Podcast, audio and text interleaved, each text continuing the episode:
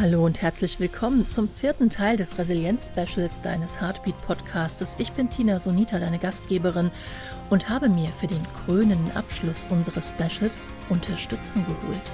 Viel Freude dabei.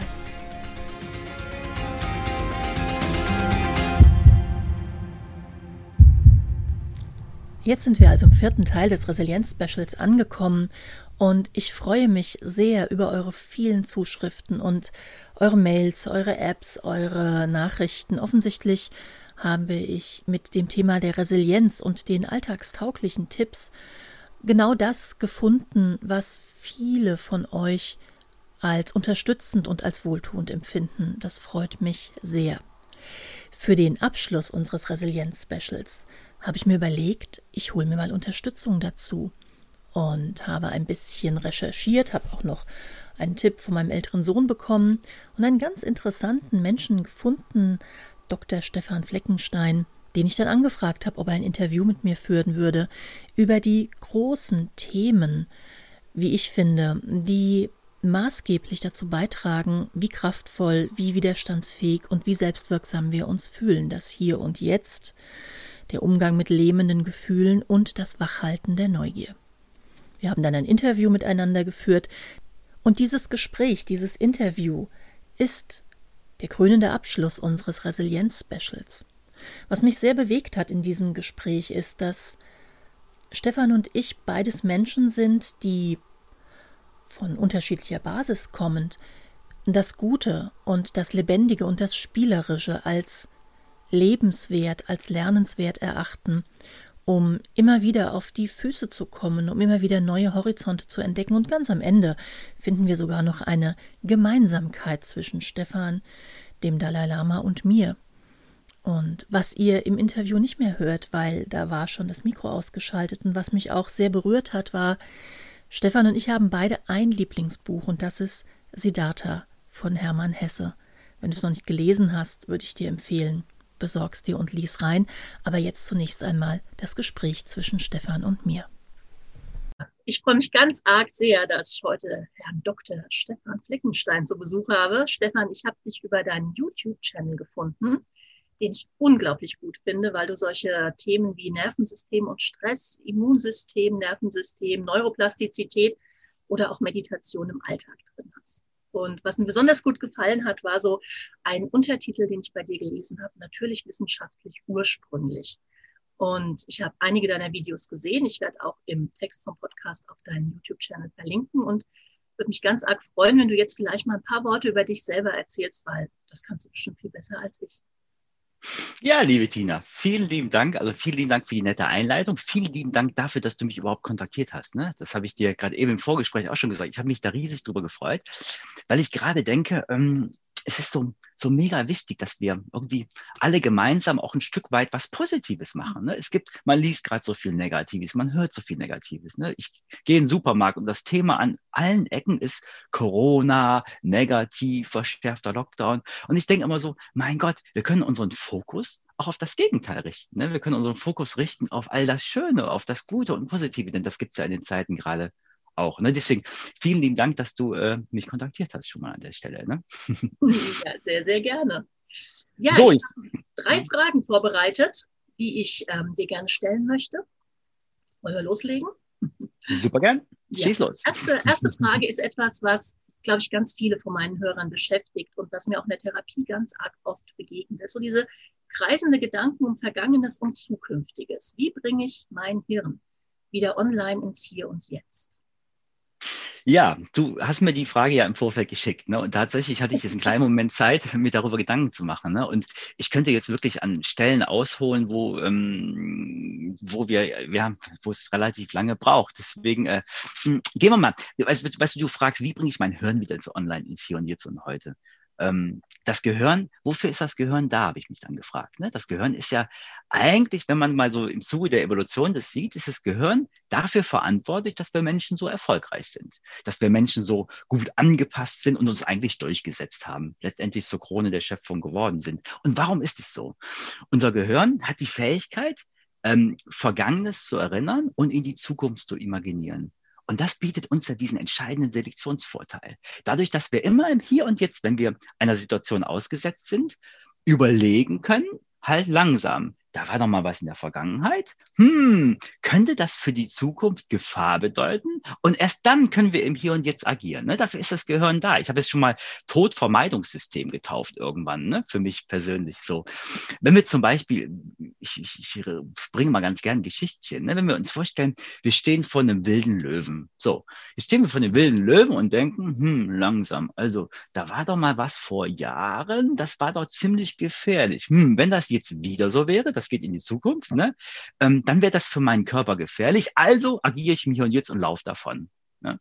So, dafür ist das Gehirn da. An der Stelle das muss natürlich viel schneller gehen, deswegen haben wir die Gefühle im Körper. Ne? Die Angst kommt und wir rennen sofort weg. Denn wenn wir erst so denken müssten, wie ich das gerade vorgemacht habe, dann wäre es zu spät. Ne? Der Vorteil Löwe dann, genau. genau, genau so, ja. Deswegen, weißt du, die grundlegende Frage ist ja da, hm, bin ich dieses Gehirn? Bin ich dieser Denker? Und bevor ich jetzt auf deine Frage im Detail eingehe, ne, ähm, nein, ich bin der Denker ja nicht. Ich bin ja auf die Welt gekommen ganz anders. Ich sehe das immer an meinem kleinen Sohn, der denkt nicht. Ne, also zumindest noch nicht so viel. Es fängt langsam an, ne, aber der denkt noch nicht so viel. Und das große Problem ist, dass wir Menschen uns ganz häufig mit genau diesem Denker identifizieren. Und das beschreibt Eckhart Tolle ja auch so schön in seinen Büchern. Ne? Ähm, wir sind nicht der Denker, wir sind mehr als der Denker. Deswegen denke ich immer, dass ein ganz wichtig zentraler Punkt ist uns zu fragen, wer sind wir eigentlich wirklich? Wer bin ich? Ich bin eben nicht nur der Denker, der Denker ist nur ein Teil. So, jetzt habe ich aber deine Frage nicht beantwortet. Das ist mir schon bewusst. ich habe dir es im Vorfeld angekündigt, dass ich schon mal dazu neige, sehr weit auszuholen. Weißt du, genau das finde ich unglaublich gut. Das gefällt mir wahnsinnig Prima, vielen Dank. Ich habe auch wirklich das, ich wollte das eben auch noch sagen, ich habe ja gestrahlt. Du hast mir in deiner E-Mail, die du mir geschrieben hast, hast du mir ähm, so ein paar Sätze geschrieben über dich und dann hast du mir geschrieben, du bist ein begeisterter Fan. In dem Moment war ich schon Feuer und Flamme.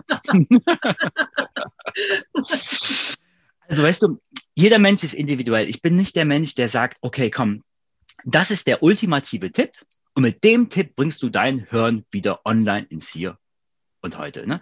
Ähm, das bin nicht ich. Ich bin, ich finde es total schön, dass es so mega viele verschiedene Techniken gibt. Ne? Und mal ein paar genannt. Ich finde zum Beispiel ganz cool ähm, The Work von Byron Katie zum Beispiel, ne? Äh, wo wirklich so, so fixe Glaubenssätze, die wir erlernt mhm. haben. Nochmal, mein Sohn hat die Glaubenssätze nicht, ne?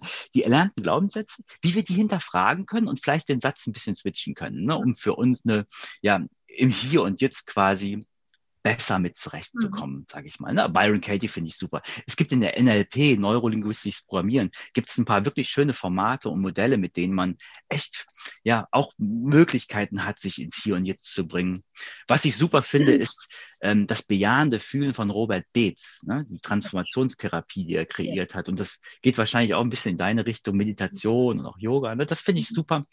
Ähm, dann gibt es einen Wissenschaftler, der, ähm, der heißt Dieter Bröers. Ich weiß nicht, kennst du den, Tina? Dieter Bröers? Ich habe über ihn gelesen, nachdem ich den Namen auf deiner Seite gefunden hatte. Ja. Okay, und der hat äh, früher mal recht viel geforscht, so mit elektromagnetischen Feldern, Auswirkungen auf den menschlichen Körper. Und der hat eine Technik entwickelt, die es ermöglicht, dem Menschen leichter an Unterbewusstes zu kommen. Dass quasi so ein Stück weit ähm, die, die, diesen Filter zwischen Bewusstsein und Unterbewusstsein ein bisschen aufbröckelt, sodass man leichter an Dinge kommt, die in der Vergangenheit passiert sind. Ne? Das ist so die Befällungstechnik von Dieter Bröers. Die finde ich sehr, sehr spannend, ja. Aber das hey, let's spannend an, auf jeden Fall. Was mir gut gefällt, ist, dass du gesagt hast, diese neuen neuen Wege von NLP, weil als ich das erste Mal in den 80er, 90ern mit NLP in Berührung kam, dachte ich, oh je.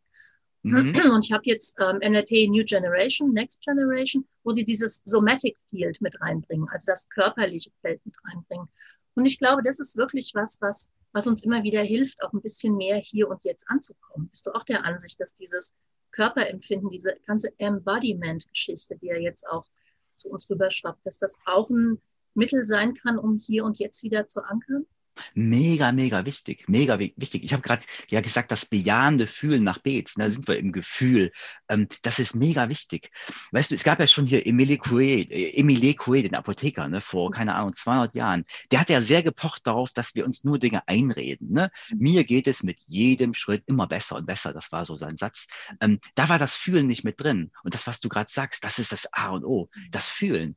Denn in dem Moment, wo ich einfach, egal was aufkommt, das fühle und annehme, bin ich im Hier und Jetzt. Genau. Zack, bumm, quasi. Ne? Ja. Das geht ganz, ganz schnell. Ja. ja. Absolut bei dir. Ja, ja, und ich denke, das ist auch was, was, was man gut weitergeben kann. Ja, was zwar natürlich Übung braucht, aber was man auf jeden Fall gut weitergeben kann. Und damit sind wir ja im Prinzip schon fast bei der nächsten Frage, die ähm, sich mit diesen lähmenden Gefühlen wie Unsicherheit, Angst und Frustration beschäftigt. Was würdest du raten? Wie, wie kommt man aus diesen lähmenden Gefühlen raus? Weil Unsicherheit, Angst, Frustration, das ist ja wirklich so der Bremsklotz. Ja, also wenn da, da, da zerschellst du ja dran an diesen Gefühlen, wenn du die dauerhaft mit dir rumträgst. Und mhm. was ist so deine, deine Idee, deine Empfehlung? Wie kann man damit umgehen? Also im Grunde genommen habe ich das ja gerade schon ein Stück weit vorweggenommen. Ne? Ja. ja. Ähm, es, auch da gibt es sicherlich wieder ganz viele verschiedene Techniken und Möglichkeiten. Mhm. Und das finde ich, muss ich immer wieder sagen, total super. Denn jeder Mensch ist individuell, nicht jedem Mensch hilft alles. Was mir dabei echt wunderbar geholfen hat, muss ich echt sagen, einfach mir anzugewöhnen, wenn das Gefühl kommt, es als erstes anzunehmen, zuzulassen, mhm. es zu fühlen. Ich sage, ich spreche dann teilweise mit dem Gefühl ne, ja, und genau. sage eben, hey, du darfst jetzt wirklich da sein. Mhm. Und dann spüre ich mal wirklich hinein und fühle mal an die, in die Stelle hinein, wo ich das Gefühl wahrnehme. Die wenigsten Menschen spüren das ja genau an der Stelle. Die, die, die wissen auf einmal, auf einmal kommt dieses lähmende Gefühl, aber sie können ja gar nicht sagen, wo es sitzt. Ja? Genau. Also das ist tatsächlich etwas, was mir wunderbar geholfen hat. Hm, zum einen, das einfach anzunehmen, zu fühlen. Und das habe ich auch mit Klienten schon gemacht. Da erinnere ich mich gerade an eine tolle Geschichte. Das war ein Taucher. Ein Taucher war es, genau. Ein, ein Mann, ich glaube 57 Jahre war der damals, als er bei mir war. Und der hatte Asthma. Mhm. Und äh, dieses Asthma ähm, hinderte ihn daran, jetzt tauchen zu gehen, weil kein Arzt ihm Gesundheitszeugnis ausstellen wollte. Ne? Und mit dem habe ich gearbeitet und irgendwann kamen wir in das Gefühl. Und es war tatsächlich, ähm, ja, nee, es war für ihn ein nicht spezifizierbar, spezifizierbares mhm. Gefühl. Er ist hineingegangen und er hat eine Stunde geweint. Eine Stunde wie ein kleiner Junge. Ja.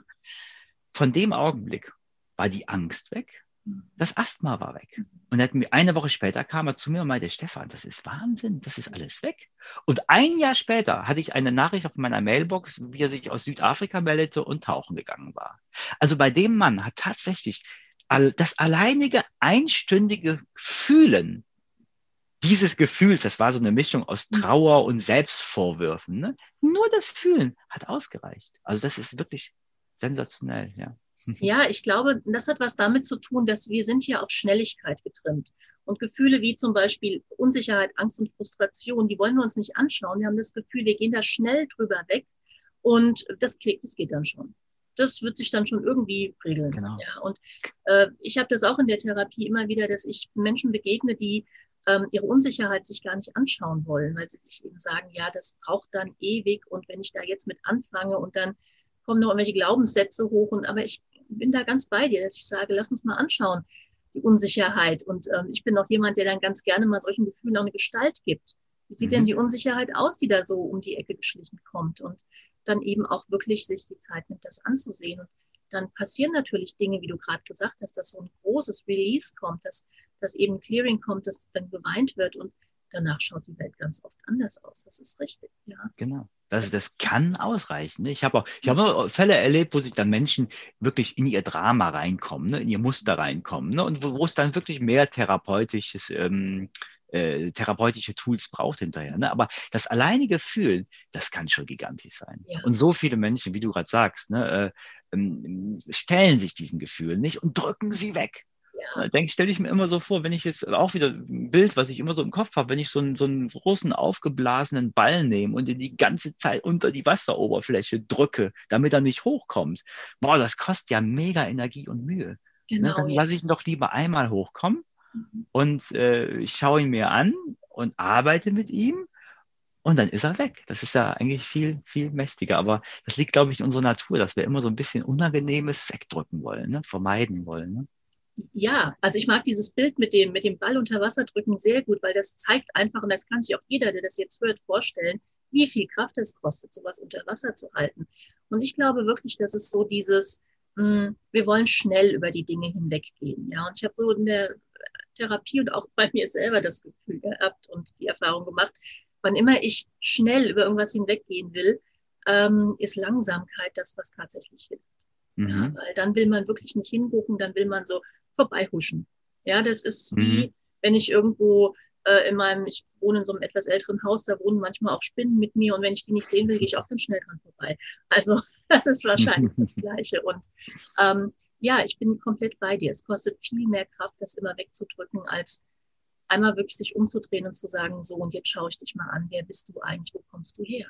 Mhm. Und ich glaube, wenn das zeitig genug gemacht wird, ist das auch was, was jeder gut hinbekommen kann und im Zweifelsfall sich eben Unterstützung sucht auch mal. Bin ich komplett bei dir. Genau ja. so.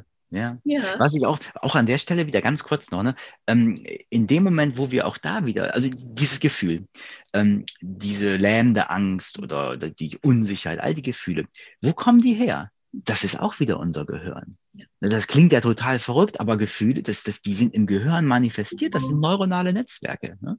Und in dem Moment, wo wir uns bewusst machen, dass dieses Gehirn tatsächlich mit, mit all dem, was es so produziert hat, mit dem gesamten Geist, mhm. dass es nur ein Werkzeug ist für uns Menschen, um besser zu überleben und wir das nicht sind, haben die Gefühle sofort auch eine andere Bedeutung. Ne? Also ich, ich denke immer, wenn wir als Grundlage die Identifikation mit einem höheren Selbst, mit einem göttlichen Selbst oder mit Gott, wenn wir das als Grundlage von allem sehen, dann äh, haben die Gefühle, die ja nur ein Konstrukt des Gehirns sind, nicht mehr so die riesig große Macht über uns. Ne? Also das ist mir immer ganz wichtig, wirklich zu sehen, ich bin nicht mein Ego. Ich ja. bin mehr als das Ego. Ne? Ja, ja, ja, das ist absolut 100 Prozent richtig. Da bin ich absolut bei dir das ist ganz wichtig, da wirklich immer mal wieder genau hinzuschauen, wer spricht eigentlich gerade. Mhm. Ja, Absolut, ist, genau. Ähm, ja, genauso ist es gemeint. Ja. Das, das, ist das mega Tolle von Eckhart Tolle. Beobachte deinen Denker. Mhm. In dem Moment, wo ich den beobachte, sehe ich den als ein Tool von mir. Ne? Oder Ram Dass, von dem bin ich gerade ein sehr großer Fan, ne? von dem Amerikaner. Ähm, der sagt, äh, sei Zeuge. Genau. So schreibt das in einem seiner Bücher. Sei Zeuge. Ich bin jetzt der Zeuge, der bezeugt, aha, da hat mein Gehirn aber wieder gedacht, ich bin nicht gut genug. Ne? Genau. Ne? Sowas, ja. ne? das, das ist auch für mich genial. Ja, ähm, also das ist ja auch das, was wir in der Therapie ganz oft anwenden. So bezeuge doch mal, was passiert denn gerade? Ja, und mhm. ich mag, ich zum Beispiel mag ja das Wort Glaubenssätze unglaublich gerne, weil ich sage, es ist mhm. ja kein Wissenssatz. Mhm. Also es das heißt, es ist etwas, was wir glauben. Ja, ein mhm. Glaubenssatz in uns mit uns rumtragen, aber wir wissen ja eigentlich gar nicht genau, ist es so. Und manchmal hilft es, diese Glaubenssätze mal liebevoll anzuschauen, zu gucken, mhm. wo kommst denn du eigentlich her? Wer hat denn dich eigentlich mal zu mir gesagt? Und also Beispiel, ich habe echt große Füße für eine Frau. Und meine Oma hat früher mal zu mir gesagt, halte dich an der Treppe fest, am Geländer fest, wenn du eine Treppe runtergehst. Und jetzt glaubt mal, wer mit 53 Jahren immer noch nach dem Geländer greift. ja, also, und ich habe das nie verstanden. Und aber das einfach dann anzusehen und zu sagen, okay, hallo Rosi, da bist du wieder in meinem Kopf. Und ähm, das kann auch liebevoll sein. Ja, ich weiß in der Zwischenzeit, dass ich nicht so tappisch bin, eine Treppe runterzugehen. Ähm, und es ist trotzdem ein Mechanismus, der einfach da ist, aber den ich liebevoll annehmen kann. Und genauso mhm. ist es mit vielen anderen Glaubenssätzen auch, die mal zu beleuchten und mal quasi auf die Bühne des Lebens zu holen und nicht immer nur hinter sich herzuzerren. Da passiert ganz arg viel. Und ich glaube, das nimmt das Lähmende. Hundertprozentig, hundertprozentig, ja. ja. Also ja. Glaubenssätze hinterfragen. Weißt du, ich, ich habe auch schon mal deinen Klienten gesagt, okay, stell dir mal vor, du sitzt bei Werwolf Millionär Ne, und du stellst jetzt den, die, die Publikumsfrage. Ne? Und äh, von den 100 Leuten, nehmen wir mal dein Beispiel, ne? von den 100 Leuten sagen jetzt ähm, 93, dass deine Füße nicht so groß sind. Und, oder sagen wir 99 sagen, deine Füße sind nicht so groß. Und nur einer, und das bist du, sagt, sie sind zu groß. Warum mhm. glaubst du dem einen? Das ist doch Blödsinn. Es ist ein Glaubenssatz. Du glaubst daran, aber der muss nicht wahr sein. Ne? Genau. Genau. Bin ich voll bei dir. Ja, wunderbar. Und dann sind wir auch schon bei der dritten Frage. Wie bleibe ich motiviert und wie halte ich meine Neugier wach? Ich habe ganz oft bei dir in deinen Videos auch das Wort Spielen gehört und spielerisch an Dinge herangehen. Und ich bin ein unglaublich großer Fan von, lass uns spielen, gib dem Gehirn was zu spielen. Und was, was, was würdest du sagen? Wie hält man Neugier wach? Wie bleibt man motiviert? Wie hält man diesen spielerischen Aspekt ein bisschen im Leben? Super Frage, wirklich eine super Frage, denn ich, bin großer Fan des Spielens. Ne? Genau wie du sagst, ich, sage ich immer wieder, hey, da war der Lockdown, da habe ich zu Hause in meinem Keller meinen kleinen Elektrobaukasten hochgeholt ne? und habe da, ja, ich, ich war nicht ganz so weit, dass ich den jetzt ausgiebig wieder getestet habe, aber ich hatte ihn wieder da stehen und ich habe ganz viele Dinge getan, die mich irgendwie so begeistern. Ne? Und das ist auch ich glaube, dieses Wort Begeisterung, das ist mega wichtig. Sind wir schnell bei Gerald Hüther, ne, der immer wieder von der Begeisterung spricht. Wenn wir Menschen was mit Begeisterung machen, da sind wir auch motiviert. Und ganz ehrlich, wir Menschen, wir sind Spieler.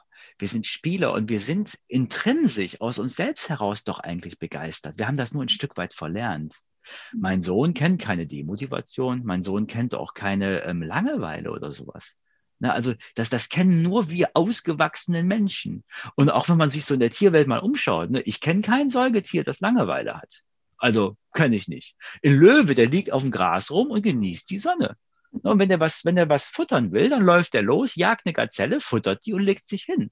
Ne? Und genießt das dann wieder. Der liegt nicht da und denkt, scheiße Mann, was mache ich als nächstes? Und der liegt doch nicht da und sagt, hey, warte mal, wenn ich jetzt heute eine zweite jag, habe ich morgen frei. So, so denkt der nicht. Der ist immer im Hier und Jetzt. Ne? Und der ist immer motiviert. Und wir Menschen sind genauso, wir haben das nur verlernt. Ne? Also, ich habe jetzt noch nicht auf deine Frage geantwortet, ist mir schon bewusst. Ähm, die wirklich mächtige Motivation ist die intrinsische, ne, die aus uns selbst herauskommt. Und da gibt es ja verschiedene Möglichkeiten. Ich habe immer, ich habe in meiner Lernphase damals, als ich fürs Studium gelernt habe, für meine Promotion gelernt habe, ähm, da hat es mir immer ganz gut geholfen, wenn ich jetzt irgendwie keine Lust zum Lernen hatte, zum Beispiel. Ne, dann habe ich eben wirklich so ein bisschen rausgescreent aus dem ganzen Bild ähm, und mal gesehen, wo ich hin möchte und mir das vor Augen geführt und habe also dieses Ziel vor Augen gehabt. Und da bin ich mental reingegangen. Ich habe es imaginiert. Ne? Ich, ich, hatte damals, war, ich war noch nicht so weit, wie ich heute bin, ne? mit Mentaltraining, all dem. Aber ich hatte damals schon ein sehr gutes Buch gelesen, das hieß, glaube ich, Master Learning. Und in dem Master stand das M für Motivation. Das war der allererste Punkt in dem Lernprozess das hat mich damals begeistert, weil wenn man so Lernbücher liest, liest man schnell über äh, Karteikartensystem anlegen und all so ein Blödsinn, sorry für das Wort. Äh, und dieses System stellte die Motivation an den ersten Schritt. Und dann wirklich in das Bild, wo will ich eigentlich hin? Eintauchen und das Fühlen mit allen Sinnen. Na, ich habe es gesehen, ich habe es gehört, ich habe in meinen Körper reingefühlt. Ähm, riechen, schmecken ist ein bisschen schwieriger bei der Vorstellung, kann aber auch gehen. Und das hat mich so das hat mir so tolle Gefühle gemacht und die haben eine Sogwirkung aufs Hier und Jetzt gehabt. Und dann habe ich die Augen geöffnet und losgelernt. Ne? Das war so eine Sache beim Lernen. Aber gut, wenn wir so, sagen wir mal, alltägliche Dinge machen, wo ich überhaupt keinen Bock drauf habe, überhaupt nicht motiviert bin, ne? da hilft mir genau das, was du eben auch ansprachst, die Versenkung in das, was ich tue. Mhm. Ähm, wenn ich immer denke, und der Denker, wie ich eben sagte, ist immer in der Vergangenheit oder in der Zukunft, selten im Hier und Jetzt. Ne? Und wenn ich dann denke, oh Scheiße, ich muss noch diesen ganzen Berg Socken zusammenlegen, das ist so eine Tätigkeit, die mich nicht so anzieht. ähm, also wenn ich den, den, dem Denker quasi so die, die, den Vorrang lasse, äh, dann, dann ist das langweilig und ich bin nicht motiviert. Wenn ich aber in dem Moment in mich hineinfühle und wirklich mal bewusst fühle, wie fühlt es sich an, die Socke zu nehmen, sie umzudrehen. Und wenn ich, während ich das mache, bewusst fühle, wie es sich anfühlt, dass meine Füße auf dem Boden stehen. Ne, und, dann stelle ich auch ganz schnell fest, dass bedingt durch meinen Denker mein ganzer Körper so ein bisschen verkrampft ist, dass ich gar nicht locker bin. Und dann lasse ich bewusst locker. Und dann lege ich die Socken zusammen und dann fühle ich mich anders, ganz anders. Ne. Also hm, Versenkung in das, was ich tue, hilft mir, um motiviert zu sein. Ja. ja ja, ich glaube, die Versenkung, die Achtsamkeit im Moment, die hilft uns ganz arg. Und was du gerade so schön beschrieben hast, es sind ja auch immer körperliche Sensationen dabei. Wie mhm. fühlt sich denn die Socke jetzt an? Wie stehen denn meine Füße auf dem Boden? Ach, guck mal, was passiert denn gerade mit meinen Schultern? Und wann habe ich eigentlich das letzte Mal Luft geholt? Mhm. Also ich denke auch, dass immer wieder so ein kleiner Reset dazu führt, dass man sich eben nicht in diesem Dauerspagat befindet zwischen, wie du sagst, der Löwe, ich muss heute zwei Gazellen, damit ich morgen nicht arbeiten muss. Ja, mhm. ähm, da sind wir eben sehr oft drin. Und wenn wir uns ins, ins Hier und Jetzt, wenn es uns gelingt, ins Hier und Jetzt zurückzukommen, über eben, was du gerade beschrieben hast, die Achtsamkeit im Moment und dann auch noch den Körper mit reinnehmen. Ich glaube, dass uns das hilft, die kleinen Dinge besser wahrzunehmen. Ich habe irgendwann mal, und ich weiß leider nicht mehr von wem, eine Studie von amerikanischen Psychologen gelesen, die gesagt haben, ähm, dass die erwachsenen Menschen oft eben so herabgestimmt sind, oft eben so so demotiviert sind und auch keinen richtigen Antrieb mehr haben, liegt daran, dass sie nicht mehr staunen können. Mhm. Ja, mhm. und ich glaube, so diese Fähigkeit des Staunens, die geht uns halt auch dann verloren, wenn wir unachtsam durch den Alltag gehen. Mhm. Und ich glaube, es ist eine schöne Kombination, was du gerade beschrieben hast, so so Socken zusammenlegen. Ja, ich habe da auch so ein paar Tätigkeiten im Haushalt, die sind mein Socken zusammenlegen. ähm, und ich auch festgestellt habe, wenn ich mich dieser Tätigkeit tatsächlich hingebe, wenn ich ein volles Commitment abgebe und sage, so und jetzt, blödes Beispiel, räume ich die Spülmaschine ein. Ja, und dann denke ich, guck mal, was du schöne bunte Teller hast. Mhm. Und du hast dir diese Teller echt gewöhnt, diese schöne bunte Teller, weißt du, so dieses, und dann auch zu fühlen und, und da zu sein und auch wieder mal gucken, ja, jetzt mal atmen, aufrichten. Ich glaube, das hilft ganz arg viel. Und ähm, was meinst du, ist so die, die, die Antriebsfeder für Neugier für uns Erwachsene? Weil das ist ja das, wo viele Erwachsene sagen, ja, bin there, done this, hatte ich doch irgendwie alles schon. Was würdest du als Antriebsfeder für Neugier sagen? Du meinst, um, um die Neugierde in uns wieder zu entdecken, ja. zu finden? Ja. Das ist eine, das ist eine gute Frage. Wo, wo setze ich jetzt da an? Ähm, weißt du, die, die Neugierde ist was Intrinsisches von uns. Ne? Also jeder Mensch ist per se neugierig. Jedes Kind ist Neugierde neugierig. Jedes Kind staunt. Du hast gerade das Staunen angesprochen. Ne? Äh, mein kleiner Sohn, der staunt die ganze Zeit. Der nimmt Dinge in die Hand und, und, und, und, und, und fühlt und fühlt und kriegt davon nicht genug. Der staunt die ganze Zeit. Der ist intrinsisch neugierig. neugierig. Und wir, wir Erwachsenen, wir Großen, sind das nicht mehr oder haben es vergessen, weil wir uns so sehr immer mit diesem Denker identifizieren. Das ist so immer wieder das Hauptding, auf das ich zurückkomme. Ne? In dem Moment, wo wir dem Denker die Macht über uns ähm, lassen, leben wir gar nicht mehr im Hier und Jetzt. Wir leben nur in diesen erlernten Programmen. Und das erlernte Programm ist dann eben auch keine Neugierde. Ne? Oder das ist ja alles, da war ich mal Kind. Mein Lieblingsspruch ist der, jetzt werd doch endlich mal erwachsen. das, äh, Mach's nicht, oder, es ist eine Falle. ja, genau so. Ja, genau so. Oder wirklich super. Ich bin ja auch ein großer Fan von hier, Dan Millman. Wie heißt es? Ähm, Peaceful Warrior, der Film ja, oder das Buch. Ja, ne? großartig wo der Sokrates irgendwann, Dan sagt zu ihm, du hast doch deinen Verstand verloren. Und dann sagt Sokrates, danke, habe ich mein Leben lang für gearbeitet. Ne? Super gut. Mhm. Ich glaube, weißt du, wir, wir spüren die Neugierde nicht mehr, weil wir so sehr in unserem Kopf sind. Und in dem Moment, wo wir achtsam sind, ins Hier und Jetzt gehen, äh, das Gehirn Denker als Werkzeug einfach mal da stehen lassen und wieder im Hier und Jetzt das wahrnehmen, was es wahrzunehmen gilt, dann kommt es automatisch. Ja. Ich glaube, bin ich relativ fest ja, überzeugt von. Da bin ich 100 Prozent bei dir. Ich glaube auch, dass die Neugier uns wirklich verloren geht, weil wir zum einen ähm, wirklich so dieses Gefühl haben, weil ich eben sagte, ja, habe ich doch schon alles erlebt. Bin doch jetzt erwachsen, habe ich doch schon mhm. alles gehabt. Und, mhm. und wir gar nicht merken, dass es eben ganz viele Nuancen in dem gleichen Erleben haben kann. Mhm. Und ich glaube, diese Nuancen wahrnehmen und ähm, sich Zeit nehmen dafür, da sind wir wieder bei der Verlangsamung. Ich glaube, das ist was, was Neugier wachhält. Und ähm, was ich auch immer rate, ist Dinge einfach mal ausprobieren. Mhm. Ja, also früher, wir, ich glaube, wir, Viele von uns probieren Dinge nicht gerne aus, weil wir als Kind irgendwann mal, also in meiner Generation war das so, gesagt bekommen haben, ja, dann musst du aber auch dabei bleiben. Mhm. Ja, so. Mhm. Und heute nehme ich mir den Luxus, eben nicht dabei bleiben zu müssen, sondern ich sage, okay, das möchte ich jetzt gerne mal ausprobieren. Mein neuestes Projekt ist Kleidung nähen, frag nicht. ähm, ja, das möchte ich jetzt mal ausprobieren und ähm, ich bin neugierig darauf, wie das sein wird. Und ich glaube, wenn wir uns den Luxus nehmen würden, zu sagen, man muss es jetzt nicht die nächsten fünf Jahre seines Lebens tun, sondern man darf spielerisch dran gehen und sagen, ich probiere das einfach mal. Das macht es vielleicht auch ein bisschen leichter. 100 Pro. Und wenn wir das so machen, wenn wir wirklich so genauso agieren, wie du das gerade sagst, dann finden wir Menschen auch leichter zu unserer Bestimmung oder zu dem, was uns erfüllt. Ne? Denn wenn wir nur eine Sache ausprobieren, hm, wenn wir zehn ausprobieren, dann ist vielleicht die eine Sache dabei. Ne? Bin ich hundertprozentig bei dir. Und ich musste gerade direkt an meine Jugend denken. Ich war lange Zeit als Trainer aktiv und habe auch ähm, kleine Kinder im Schwimmen trainiert. Und ähm, da gab es dann auch wirklich teilweise bei anderen Trainern die Ansicht, wenn das Kind nicht dreimal die Woche schwimmen kommt und trainiert, dann bringt das alles nichts. Ja, mein Gott, das Kind geht doch lieber einmal schwimmen, einmal Fußball spielen und einmal zum Leichtathletik und entscheidet sich dann nach einer kurzen Zeit, was es erfüllt, was es ist. Ne? Ja. Ich weiß, ich habe tatsächlich lange, lange Jahre in meiner Kindheit Dinge gemacht, wo ich eigentlich gar keine Lust mehr zu hatte, weil ich genau äh, diesen Glaubenssatz in mir hatte, das, was du anfängst, musst du auch zu Ende bringen. Ja, ja, also ich kann mich auch an ganz absurde Geschichten meiner Jugend erinnern, wo ich wirklich vom Ballettunterricht zum Reitunterricht gefahren wurde und mich also im äh, Passat meiner Mutter hinten aus dem rosa Tütü in die braunen Reithosen ge gezwängt habe. Ähm, das Reiten ist geblieben, das Ballett irgendwann nicht mehr. Äh, aber ja, es ist, es ist, wie du sagst, ich glaube wirklich, dieser Satz, man muss es auch fertig machen oder man muss es dann irgendwie zu Ende bringen, der bremst uns aus, viele neue Dinge auszuprobieren. Und vielleicht ist das so ein Appell an alle, die zuhören, einfach mal hm, zwei, drei Dinge auszuprobieren, die sie ganz bizarr halten oder ganz absurd oder sagen, ja, weiß ich nicht, wäre ich ja nie drauf gekommen. Ja, genau so. Einfach nochmal spielen. Ne? Genau. Einfach nochmal Dinge machen, wo ich jetzt richtig Lust zu habe. Das kann ein Puzzle sein für einen, der nicht puzzelt. Das kann ein Turm sein, für den man bastelt. Das kann, weißt du, es gibt so unendlich viele Möglichkeiten, was man machen kann, um ich sag mal, seine Komfortzone ein kleines bisschen zu verlassen und auch da mal wieder so neue Nervenzellen oder neue Verknüpfungen so ein bisschen anzutriggern. Ne?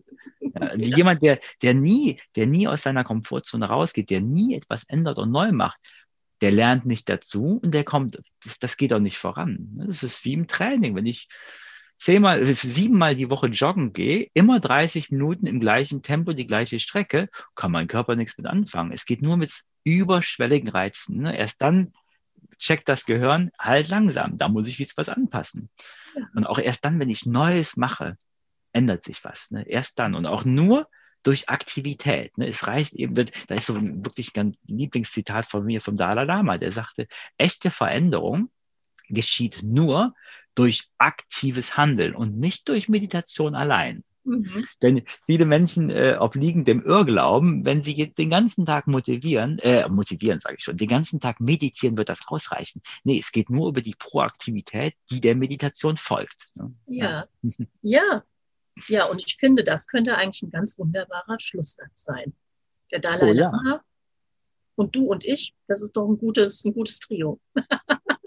Wunderbar, finde ich auch. Ja, ja, genau so ist es. Die Aktivität darf dahinter kommen und man darf einfach Neues ausprobieren und spielerisch bleiben und sich am Leben freuen. So sehe ich das auch. 100 Lieber Stefan, vielen, vielen, vielen Dank für das tolle Gespräch. Es hat mir einen irren Spaß gemacht. Ich könnte jetzt noch zwei Stunden mit dir weiter plaudern, aber ich glaube, das überstrapaziert dann die Hörer vielleicht doch ein bisschen. aber bis jetzt war es eine unglaublich schöne Sache und ich möchte das nochmal sagen, genauso wie du das jetzt hier im Podcast erzählt hast, genauso sind deine Videos. Und das mag ich unglaublich gerne, diese Lebendigkeit und dieses, ja, natürlich wissenschaftlich ursprünglich. Also kann ich jedem nur empfehlen. Hat mir, machen, machen mir nach wie vor sehr viel Spaß, deine Videos und das Gespräch war auch richtig toll. Und ja, es sind, glaube ich, ein paar ganz gute Impulse für die Heartbeat-Hörer auch rausgekommen. Vielen Dank dafür. Auch von meiner Seite, ne? Vielen lieben Dank dafür. Und ich habe gerade, du hast es im Video gesehen, die äh, Zuhörer hören es nicht und sehen es nicht. Ich habe gestrahlt, als du mich schon wieder gelobt hast. Kommt von Herzen. Prima, vielen Dank. Und das war der krönende Abschluss des vierteiligen Resilienz-Specials deines Heartbeat-Podcastes Harald Herz und Hirn. Ich freue mich, dass du dir Zeit genommen hast. Das Besondere an diesem Special ist, es wird auch ein Workbook als E-Book geben. Wenn du daran Interesse hast, schick mir eine E-Mail an info@innersmile.de und ich schicke dir weitere Informationen. Bis wir uns das nächste Mal sehen, wünsche ich dir eine kraftvolle, mutige und spielerische Zeit. Achte auf dein gutes Herz. Aloha.